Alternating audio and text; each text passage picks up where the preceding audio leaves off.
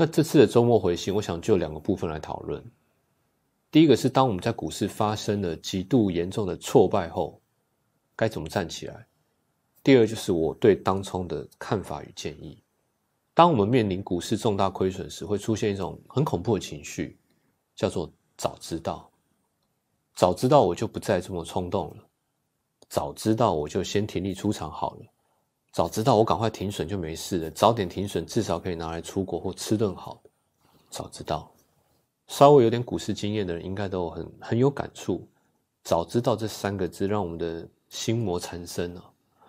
我还是想用市场的角度来帮大家解决这个恼人的问题。首先，会在短时间出现重大亏损，都只有一个原因，就是不够贪心。大家没有听错，会出现短期的重大亏损，都是因为不够贪心。怎么说呢？因为不够贪心。所以把心力放在小打小闹上，而小打小闹的最明显的手段当然是当冲。当冲本身不止不容易，对我来说，它背后还是隐藏更错误的股市观。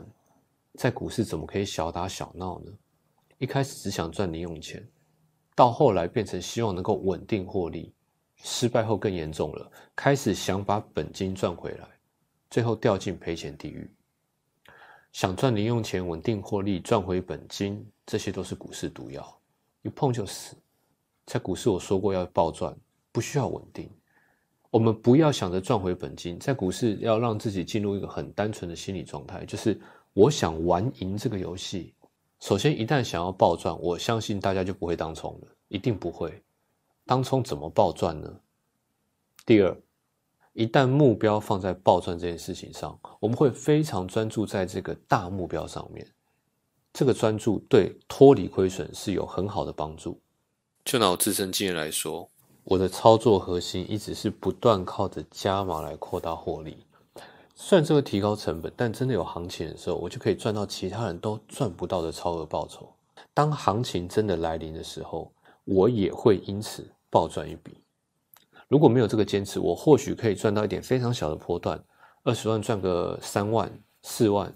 可是当我赚完这个小波段，我随意出场的时候，我相信自己一定也会在其他的里面有小幅的亏损，一万两万，它很容易搞得我们心神不宁。所以在因为当冲造成大额亏损的战友，我的建议是忘掉伤痛吧。我们人生要看长一点，在股市人人是公平的。暴赚的精神在于把股市当成一门事业来经营，不要专注在眼前的失败。眼前的失败怎么样，都是一个小小的跟斗而已。更不要说以现在台股的当日振幅来讲，比以前的盘势小了很多。这种盘势天生就不太适合当冲，大家也不要因为错过了而懊悔。等待机会当然会来。我用简单的几句话来做总结：忘掉自己过去所有的错。专注在大获利，专注在执行，做任何事都需要大格局，大格局在股市才是暴赚的唯一可能。我是 J G。